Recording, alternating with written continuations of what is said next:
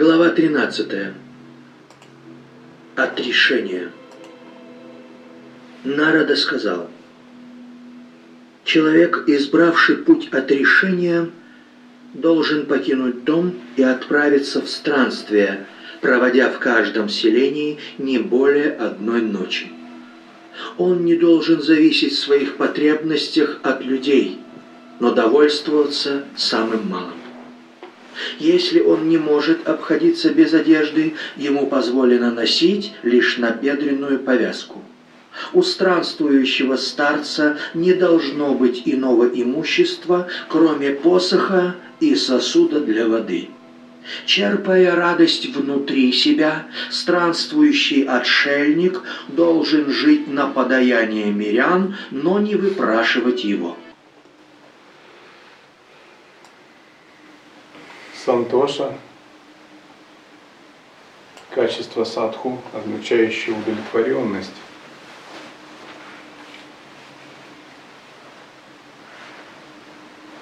Для того, чтобы выполнять сложные практики, медитации Махашанти, созерцательного присутствия, то, что называют практиками высокого уровня даже святые, мы должны обрести базовые качества и состояния. Сантоша. Сантоша – это удовлетворенность. Если нет сантоши, трудно выполнять сложные практики тантрийской визуализации, созерцательное присутствие. Сантоша – это основа, это база. Это подобно тому, если ты не можешь ездить на самокате, ты не можешь управлять самолетом ты должен овладеть первичными навыками управления. И вот Сантоша рождается, когда мы овладеваем первичными навыками управления своим телом и умом. Удовлетворенность появляется, когда мы уменьшаем наши желания.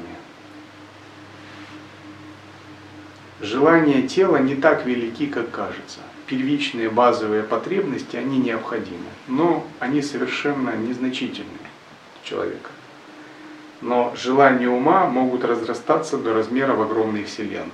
И желания ума состоят из амбиций, привязанностей, захваченности, клеш. Желания ума могут быть непомерно, неадекватно раздуты. И в основном люди страдают не из-за желаний тела, а из-за желаний ума. Садху, понимая ведь этот секрет, в чем его приковал и захватила сансара, он обрезает желания ума, сводя их к минимуму. Сами по себе мы должны иметь мало желаний, кроме базовых. Еда, защита, одежда и прочее. Если мы распространяем дхарму, понятно, у нас есть желание распространять дхарму. Это тоже желание, но это хорошее желание. Это желание служения. Тогда нужны какие-то дополнительные вещи. Билеты, дома, храмы и прочее. Но это не наши собственные эгоистичные желания, в них нет привязанности. Это служение, это желание солдата иметь лучшую винтовку. Это не желание каких-то других благ вне служения. Но сами садху не должны иметь много желаний, они должны свести свои желания к минимуму, упрощать, упрощать, упрощать. Нет другого пути к сантоше. Как только вы позволите семени какого-нибудь желания зародиться, самого такого незначительного, самого невинного, казалось бы, если ваш ум не зрел, то это желание может лишить вас сантоши, может много вас лишить. Какая-то одежда красивая, какие-то более красивые ботинки – какой-то более хороший компьютер, в личном плане. Дорогой iPhone, сумка, рюкзак. У монахов не так много вещей, но при желании ведь можно ведь зародить желание даже среди малого. Да? Как только мы зарождаем такое желание, сантоша уходит. Теряется удовлетворенность. Мы уже наслаждаемся не светом своей души, не светом своей свободы, своей непривязанности – мы уже свое счастье увязываем с чем-то. С чем-то материальным, это значит, нам надо его получить, а во-вторых, нам надо защитить его от чужих посягательств. нам надо найти на него средства, нам надо его сберечь еще. В общем, нам надо заботиться о нем, держать при себе, чтобы его не умыкнули другие. И много разных средств. Нам надо обеспечить его функционирование. И внезапно мы чувствуем, что наше счастье приковано к этому объекту. А если таких объектов несколько, то про Сантошу можно позабыть.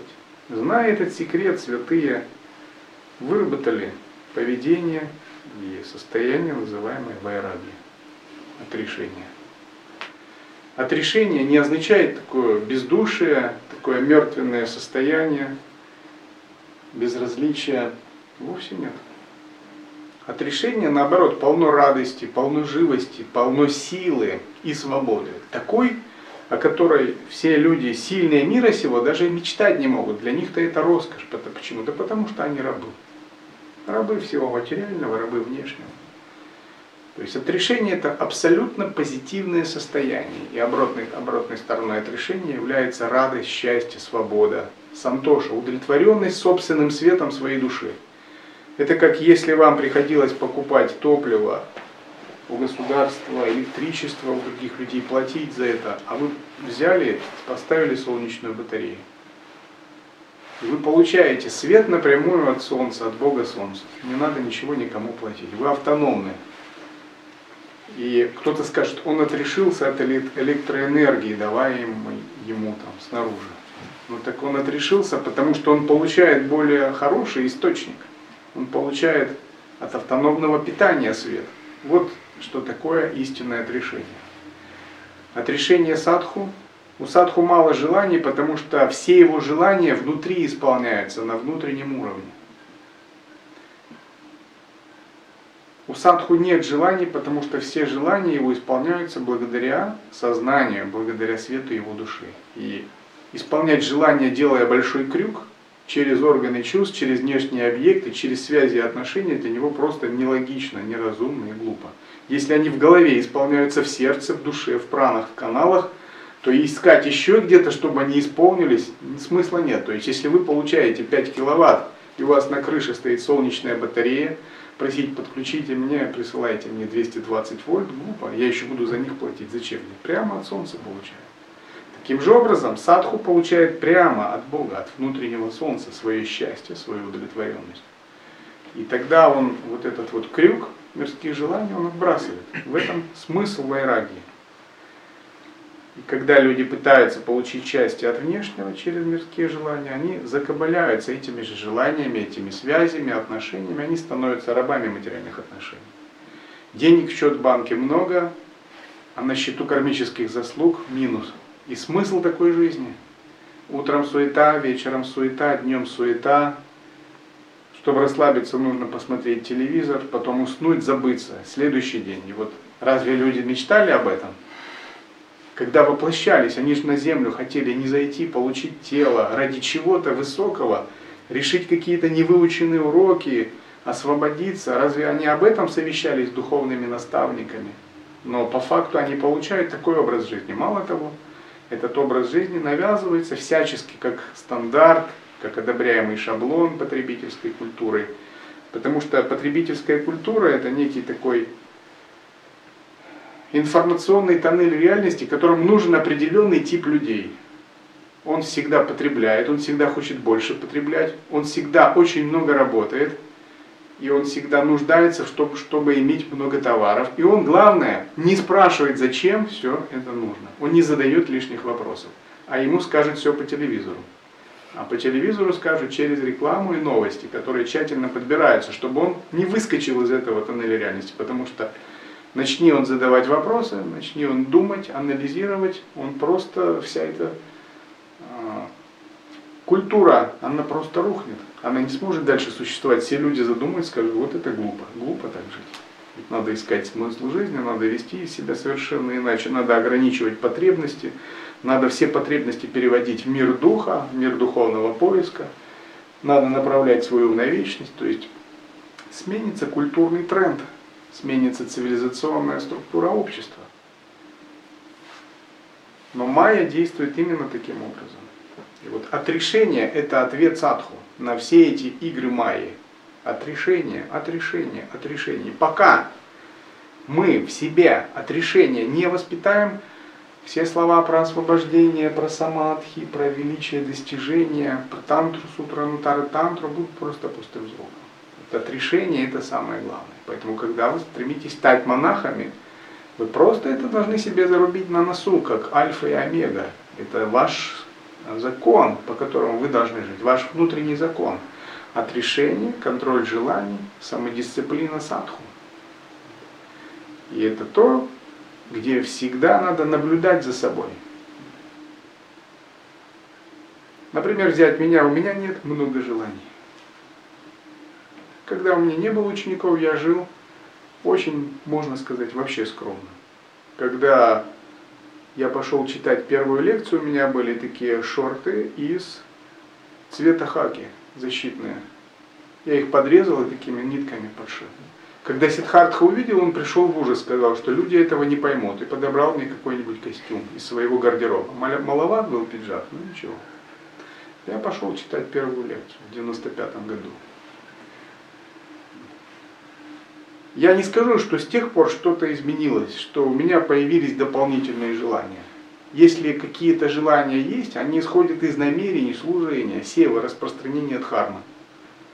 Когда нужно распространять дхарму, нужно двигать какие-то энергии. Нужно храмы, ашамы, летать, все это нужно. Но собственных желаний, если ты не служитель, но это не мои вещи, не мои желания – если ты сам, то тебе нужно очень мало. И когда я имею очень мало, я не нуждаюсь ни в чем, то я чувствую себя свободным. То есть для меня просить лишний раз, это значит себя ограничить, стать в позицию несвободного. Поэтому я никогда не прошу. Потому что я достаточно богат. Если ты богат, тебе это не нужно. Я достаточно богат внутри, чтобы просить. У меня мало желаний, чтобы просить. Я могу давать, но мне не надо ничего, от людей, от других людей, от мира людей. Мне ничего не надо. Я им сам все могу дать.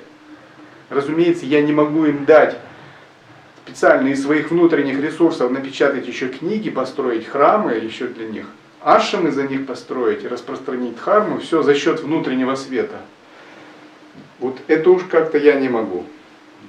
Если бы мог, я бы это им, конечно, дал со временем, силой, там, намерение материализовать. Но это сложнее пока в материальном мире.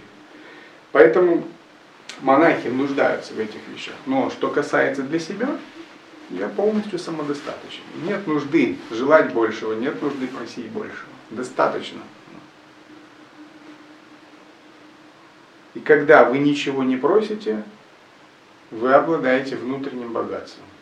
Когда вы ничего не хотите от Майи, Майя начинает вас признавать. Она думает, я самодостаточный. Это людишки вот эти вот, они не самодостаточны, вечно просят чего-то, вечно хотят, хотят, дай, дай. Вот для Майи вот взгляд на смертных какой.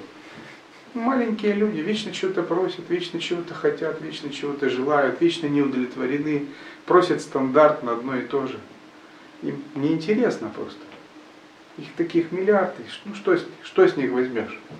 Но когда Садху говорит, а мне от тебя ничего не надо, а я тебе ничего не прошу. Она задумывается, это как бы ее эго становится уязвленным, как это так?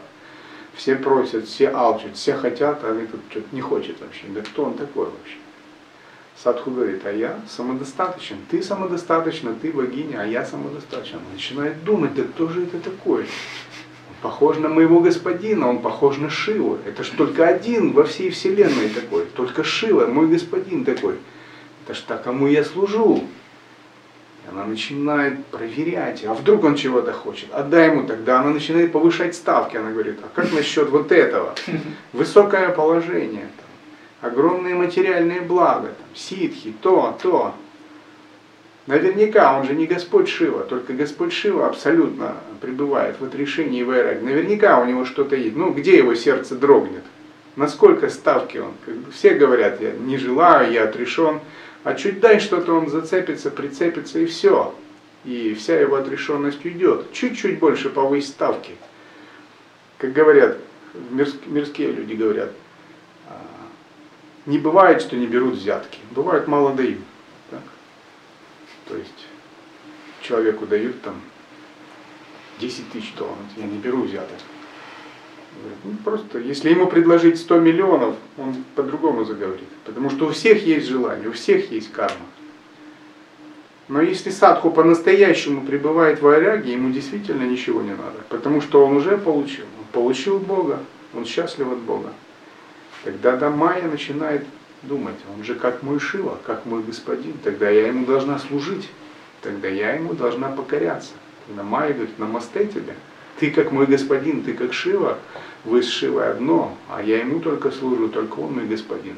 Чего ты хочешь, я готова исполнять, служить тебе. Это секрет садху, сантоша и вайраги. И внутри мы должны воспитывать и воспитывать такой секрет. В этом кроется сила садху и мудрость его. Невозможно обрести духовную силу, не обладая вайрагией. И тогда, когда садху обладает вайрагией, все его действия в материальном мире, все его обладания в материальном мире, все его связи и отношения в материальном мире, что это такое может быть, если у него полная вайраги? Зачем ему все это? Это полная иллюзия, это полная его игра. Как бы околпачивание других ради их пробуждения, ничего больше. То есть если садху обладает вайрагией, он ничем не владеет. Тогда устанавливая связи, оперируя материальные шахти, он просто развлекается, он просто танцует подобно Шиве, который танцует с реальностью, двигает реальность, сам будучи полностью не привязан. Он играет с иллюзиями. То, что для обычного человека это жизнь, отношения, материальная собственность, для садху это мир развлечений, мир игры, мир осознанного сновидения. Вот что дает вайраги. В каждом существе он должен видеть друга и во всем уповать на Всевышнего, на Райну. Он должен видеть одно сознание во всех вещах, причины и следствия в едином непроявленном, высшее «Я» в безусловном бытии и единую природу в вечном и временном. Кто не теряет ощущение своего «Я» в сознательном бессознательном и полусознательном состоянии, тот видит окружающий мир как смену наваждений. Такое состояние есть действительная свобода от обмана, майи. Тела живых существ обречены на гибель с самого рождения. Они появляются и исчезают, как пузырьки на поверхности реки реки времени. Потому, видя рождение и смерть, не стоит ни радоваться, ни печалиться. Отрешенному страннику не следует слушать светских разговоров, а также добывать себе на пропитание богословскими беседами и поучениями. Нельзя ему и участвовать в людских спорах, и даже считать кого-то из спорящих правым ему запрещается приманивать к себе людей своими способностями и знаниями, читать много книг, набирать много учеников, накапливать имущество и брать плату за наставление. Однако человеку, уже умиротворенному, живущему в согласии с высшим законом Дхармой, и равно дружелюбному ко всем существам не обязательно иметь при себе знаки отрешенности, посох и одежду отшельника. Он уже достиг всего, к чему стремятся начинающие подвижники. Человека отрешенного не видно по внешним признакам. Он может безобразничать, как дитя, но быть великим мудрецом молчать годы напролет, но обладать чудным красноречием. Не действия, но причина, побуждающая действовать так или иначе, указывает на внутреннюю отрешенность человека. Так, очень важная фраза.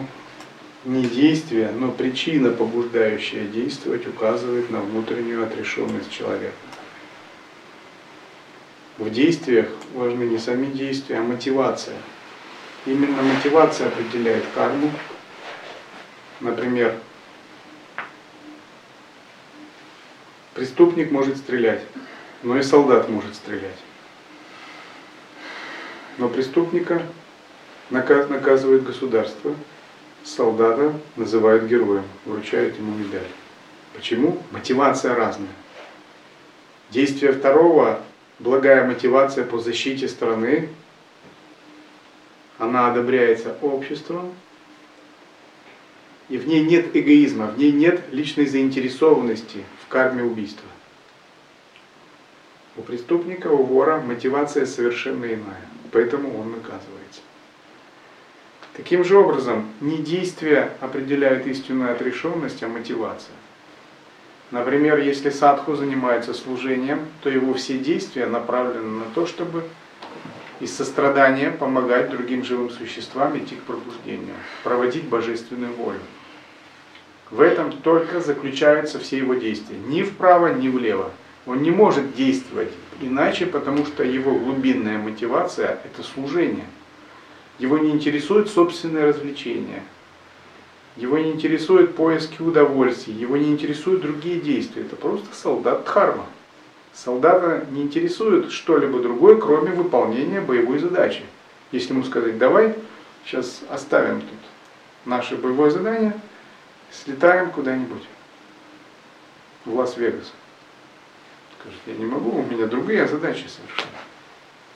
Я не для этого принимал присягу. Таким же образом, садху – это тот, кто замотивирован выполнять севу служения, служение божественной воли. И тогда он может совершать разнообразные действия, но все эти действия диктуются не его кармой, не его внутренними желаниями, а сугубо намерением, санкальпой служения. В таком случае прарабдха карма очищается, санчит агами карма не накапливается, санчит карма вырабатывается.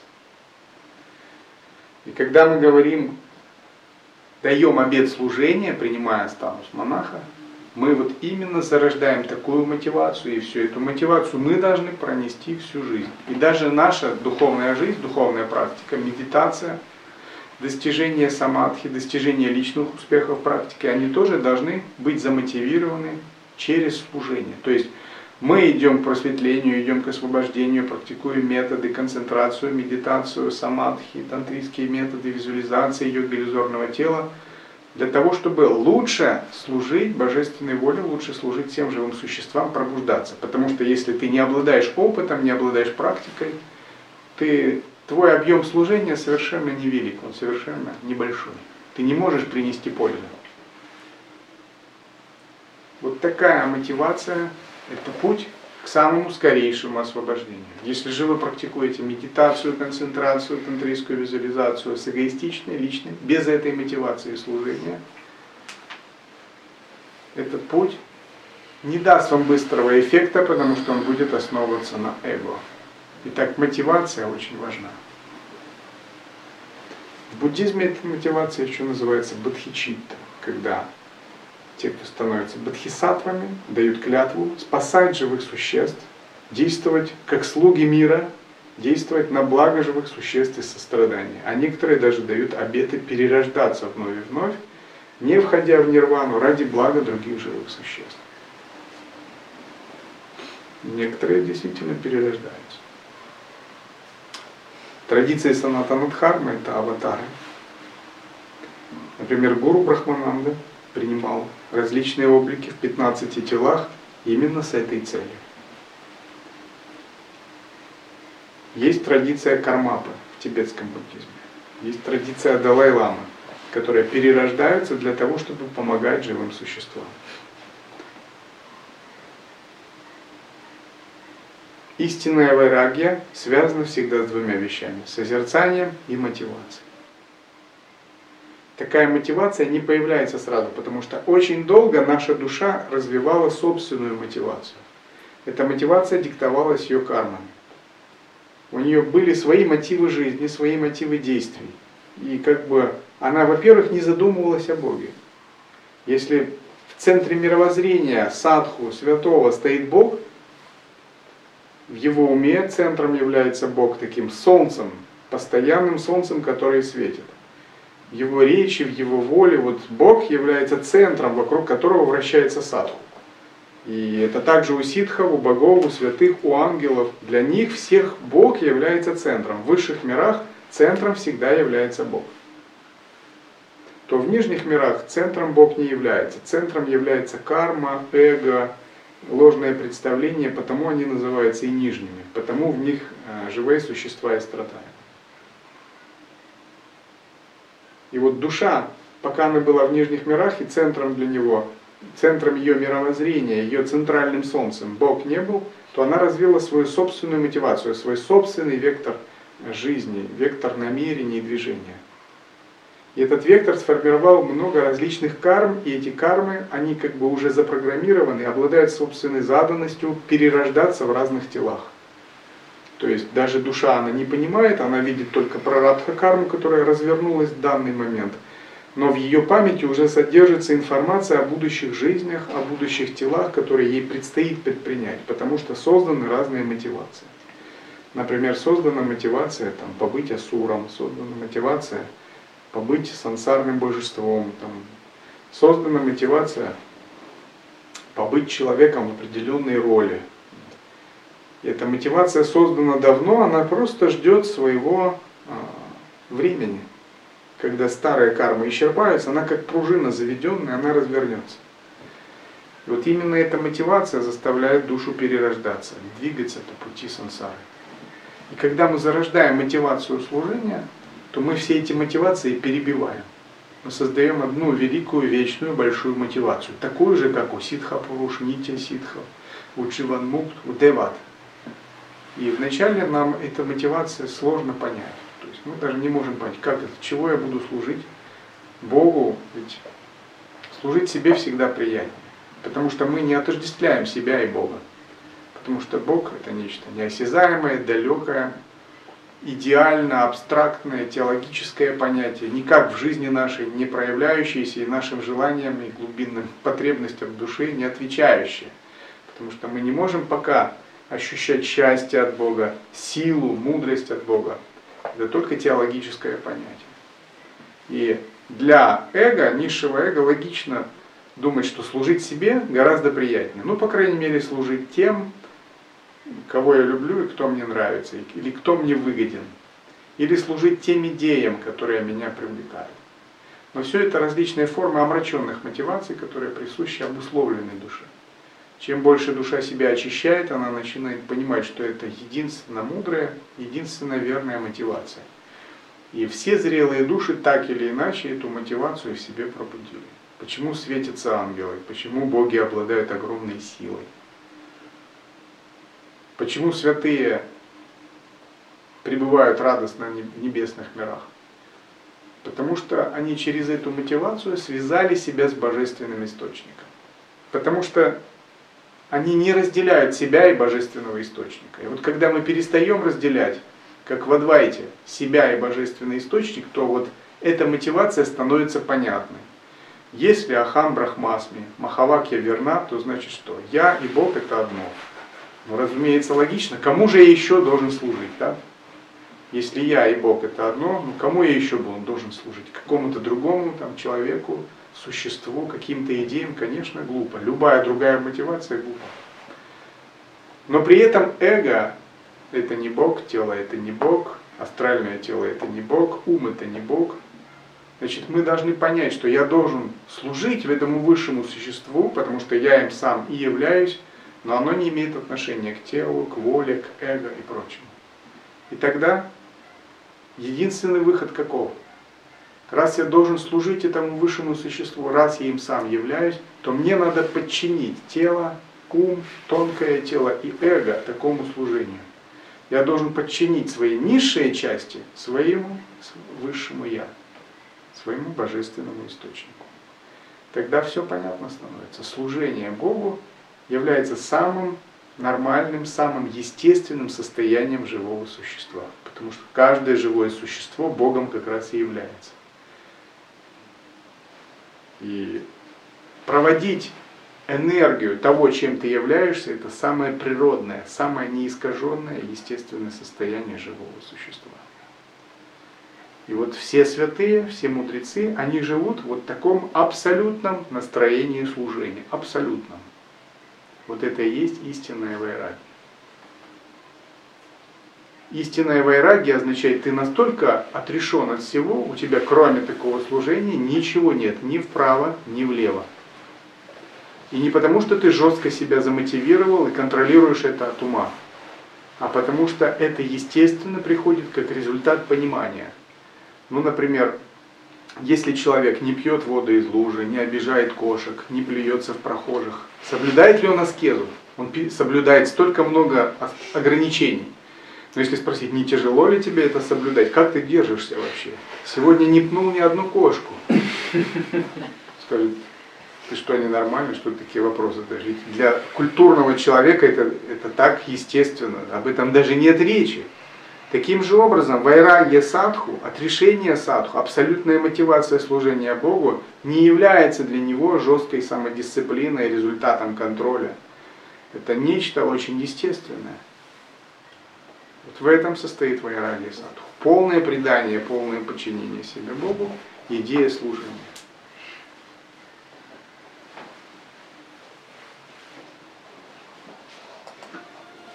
В этой связи я хочу поведать тебе о беседе прохлады в его бытность царем демонов с мудрецом-отшельником, что жил всегда спокойный, как удав, ни о ком не тревожась и ни о чем не сожалея.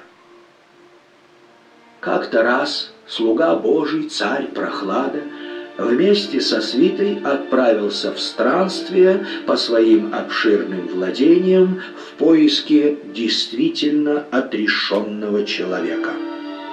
После многих дней в пути они вышли к берегу реки Кавери, что протекает у подножия горы Сахи. Там они заметили грязного бродягу, беззаботно развалившегося в придорожной пыли.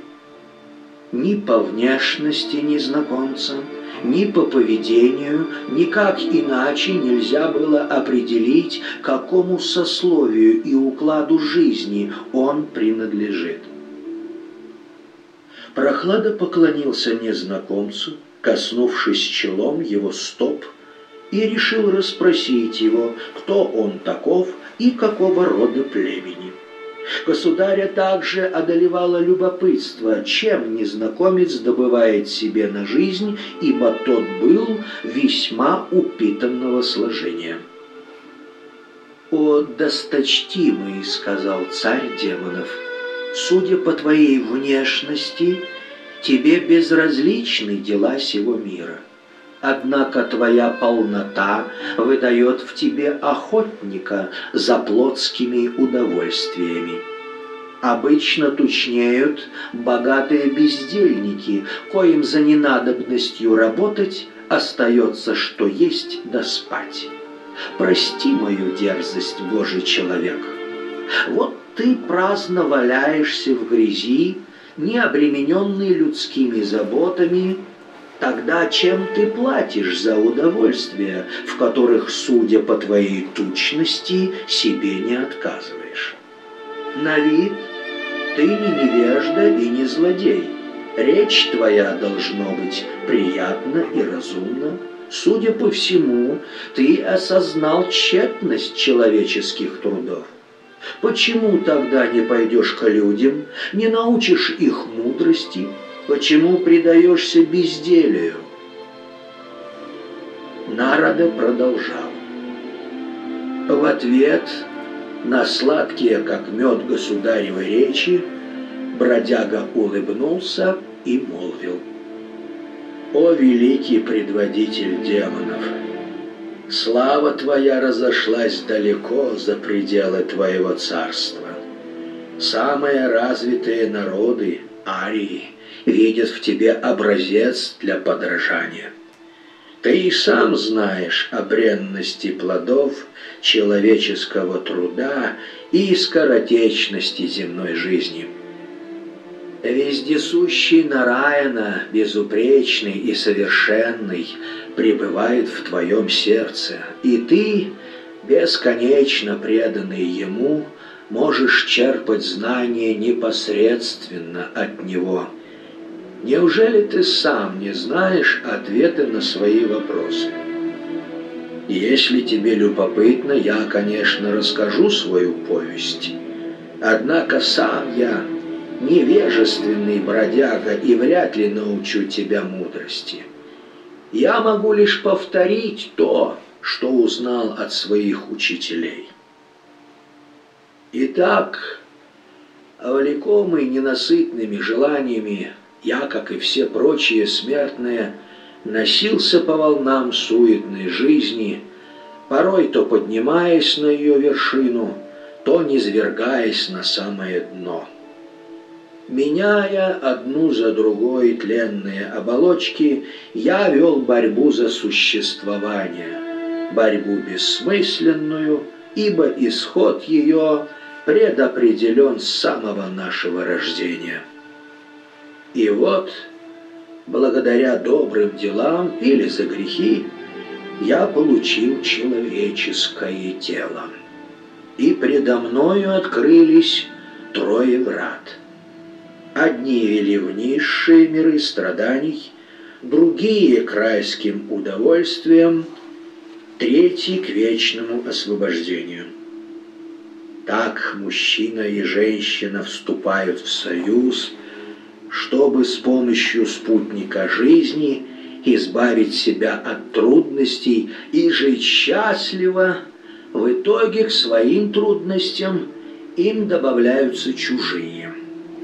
И когда я понял, что всякая деятельность сопряжена с тревогами, и ныне, и в будущем я вовсе перестал заниматься чем-либо. Я рассуждал так.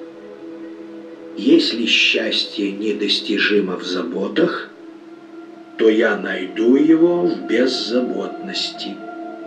Если чувственные удовольствия приводят к страданиям, то чтобы избавиться от страданий, нужно отказаться от чувственных удовольствий. Вот ты застал меня тут, распростершегося на земле без дела и хлопот. В заботах о бренном теле мы забываем о нуждах души.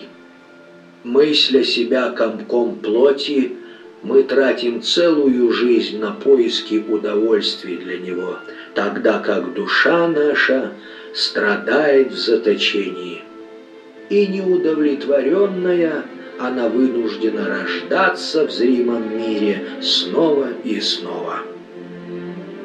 Как неразумный олень, бредущий прочь от заросшего колодца в поисках воды, душа, закутанная в бренное тело, ищет свое природное счастье снаружи себя. Даже справившись с временными напастями, мы не в силах одолеть нашу главную беду – бренность плоти. Потому все наши усилия на достижение счастья оказываются напрасными. Любая работа сопряжена с телесными или умственными страданиями – Скверные поступки приносят горькие плоды, добрые поступки приносят плоды сладкие. Но что проку в них, если смерть все равно заберет их у тебя? Человек алчный, не способный совладать со страстью наживы, мучается страхами, бессонницей и часто впадает в гнев – накопив много золота и серебра, он все равно не чувствует себя в безопасности, ибо в каждом, даже в самом близком родиче, видит угрозу своему благополучию. Богачи и сильные мира сего все время охвачены тревогой – Царские сановники, воры, грабители, соперники, родичи, звери и птицы то и дело покушаются на их имущество. А еще время. отбирает у них их власть и богатство, и даже сами они своими собственными ошибками помогают себе в обнищании. Наконец я понял.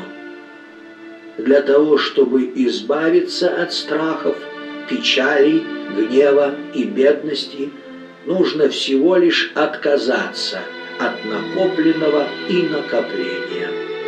У кого нет ничего, тот свободен и счастлив.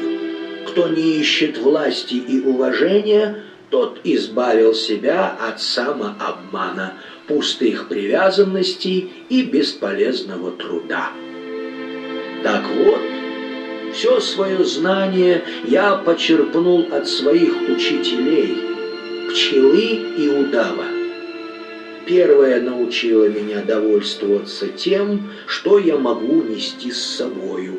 Второй научил не тревожиться о пище, ибо она сама найдет дорогу в твой рот. Пчела свободна от желаний, потому ей не о чем печалиться. Она собирает мед, но не накапливает его. Так и мирянин чтобы избавить себя от воров и завистников, должен добывать себе на пропитание, но не накапливать имущество. Я не прилагаю усилий и довольствуюсь лишь тем, что приходит ко мне само собой. Если мне что-то нужно, я не иду туда, где это можно найти, а лежу спокойный, как удав, и дожидаюсь, когда нужное само окажется у меня в руках. Иногда я ем мало, иногда много. Иногда это свежая еда, иногда гнилая. Иногда меня угощают с почестями, как царя, иногда бросают мне объедки. Иногда я ем днем, иногда ночью. В целом я питаюсь тем, что достается мне без усилий.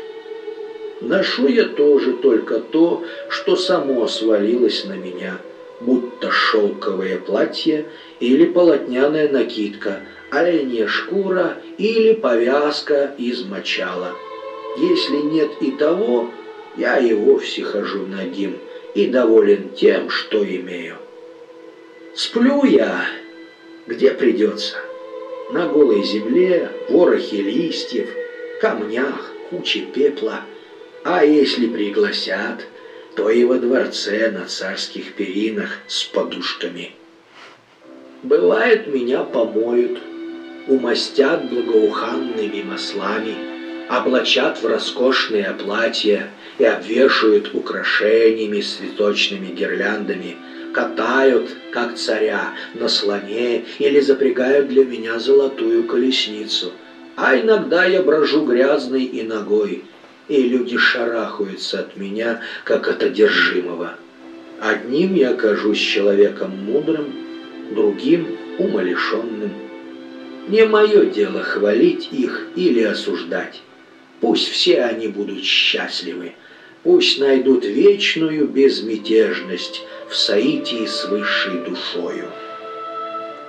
Чтобы достичь безмятежного состояния, я советую тебе растворить понятие добра и зла в своем уме, затем погрузить ум в свою самость, а самость в первозданное вещество. Так, очистив себя от чуждых оболочек, ты соединишься со вселенской душой. Кто уничтожил свое мнимое «я», тот разорвал связь с мнимым миром – Затем, познав свою истинную суть, он возвращается в свое первозданное, вечное бытие, где нет желаний и, стало быть, нет тревог. Ты, государь, безусловно предан Всевышнему, и путь отречения не для тебя, ибо ты уже умиротворен во всем и всегда, уповая на своего Господина. Путь отречения, о коем я поведал тебе, предназначен для людей несвободных, слишком дорожащих мнением окружающих. Народа продолжал. Прохлада остался доволен тем, как мудрец советовал мирянину устроить свою жизнь, дабы раз и навсегда избавиться от тревог. Государь низко поклонился незнакомцу и, испросив дозволения, отправился домой.